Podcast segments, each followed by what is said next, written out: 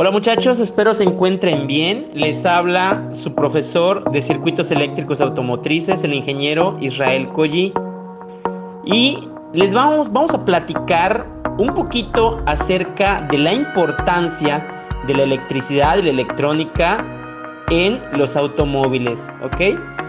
Como hoy sabemos, hoy en día, los autos cada vez eh, vienen con más tecnología electrónica Hoy en día contamos con automóviles que incluyen una pantalla touch con un GPS integrado, tienen sensores de reversa, en muchos casos tienen cámara de reversa. Algunos automóviles de alta gama ya tienen la opción de apretar un botón y estacionarse de manera automática. Eh, pues para que todo eso sea posible, se necesita mucha electrónica, se necesitan eh, el uso de dispositivos electrónicos como transistores, amplificadores operacionales, eh, dispositivos electrónicos de potencia como diodos, tiristores, entre muchas otras cosas más, ¿no? capacitores, inductores. Y todos esos dispositivos electrónicos. Que están en, en los automóviles, pues se basan en ciertas leyes fundamentales de la electricidad. ¿Ok?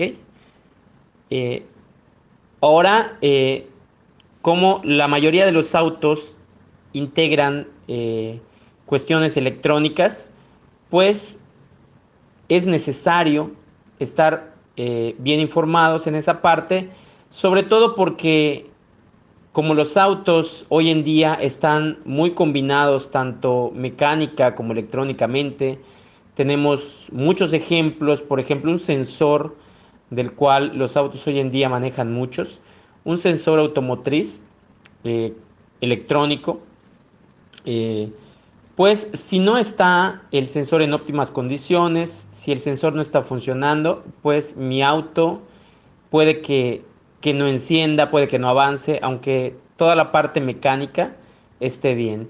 Y de hecho, en la parte de electricidad es en donde la mayoría de los mecánicos tiene problemas.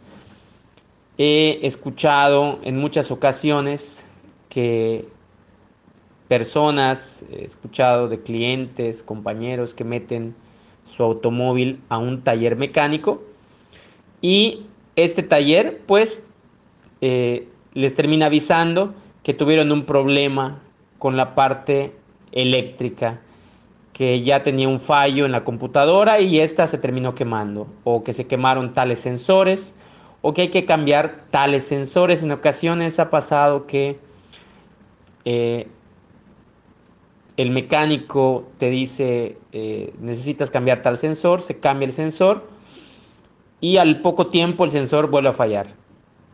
Entonces no eliminan el, fallo de raíz que pudiera ser un cortocircuito. ¿Ok? Es por eso que pues vamos a platicar brevemente acerca de unos conceptos fundamentales de electricidad.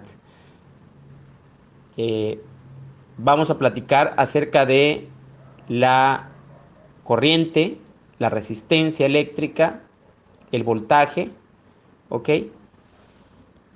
Eh, qué es un circuito en serie, qué es un circuito en paralelo. ¿Ok? Y bien, para platicar acerca de esto, vamos a empezar con el voltaje. ¿no?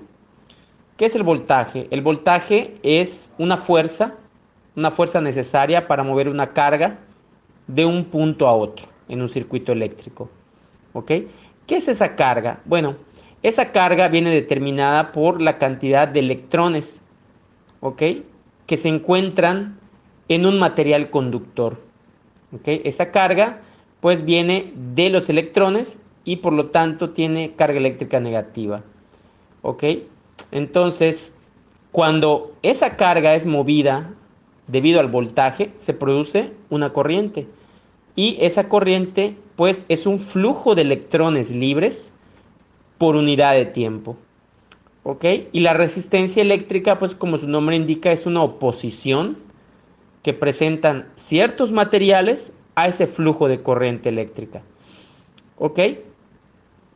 Un circuito en serie es cuando tenemos dos dispositivos conectados con un nodo en común, ¿ok? Pudieran ser estos dispositivos dos lámparas, pudieran ser dos resistencias, pudiera ser lo que sea que esté conectado en serie, ¿ok?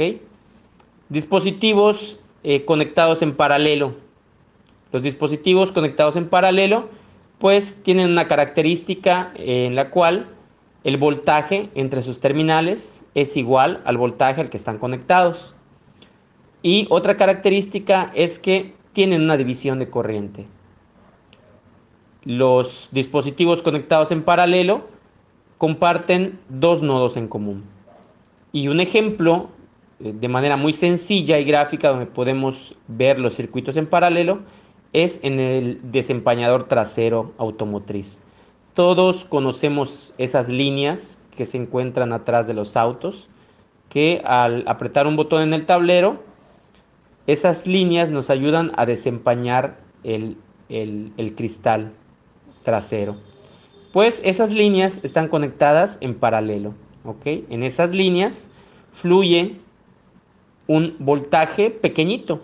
En esas líneas eh, les llega un voltaje muy chico, pero un voltaje suficiente para desempañar el cristal. Y ese es un ejemplo del voltaje y de, un, de, la, de la corriente, porque la corriente al pasar por un cable conductor genera calor. Y eso es lo que, lo que sucede con las líneas que tenemos atrás de los autos. Eh, y también es un ejemplo de una conexión en paralelo. Esta es la parte más básica de circuitos eléctricos automotrices. Sin embargo, pudiéramos platicar un poquito más a fondo, ¿ok? Eh, podríamos irnos a la parte de electrónica de potencia, en donde los automóviles utilizan convertidores de alto voltaje en convertidores de bajo voltaje, que son conocidos como convertidores corriente directa, corriente directa.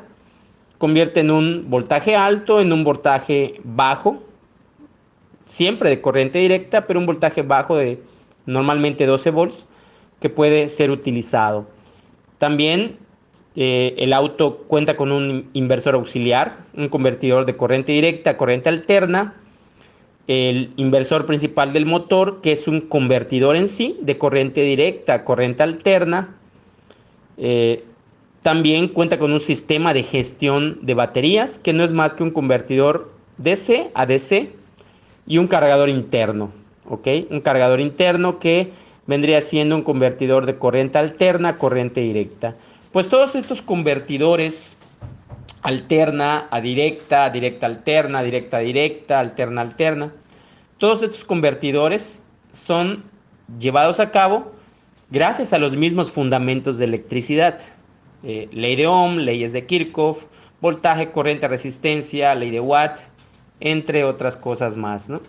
Y se utilizan dispositivos electrónicos como, sobre todo en la parte de convertidores de electricidad, de energía, de un tipo de energía en otra, se utilizan dispositivos electrónicos de potencia, como el caso de los diodos de potencia, como el caso de los transistores de potencia y sobre todo los tiristores.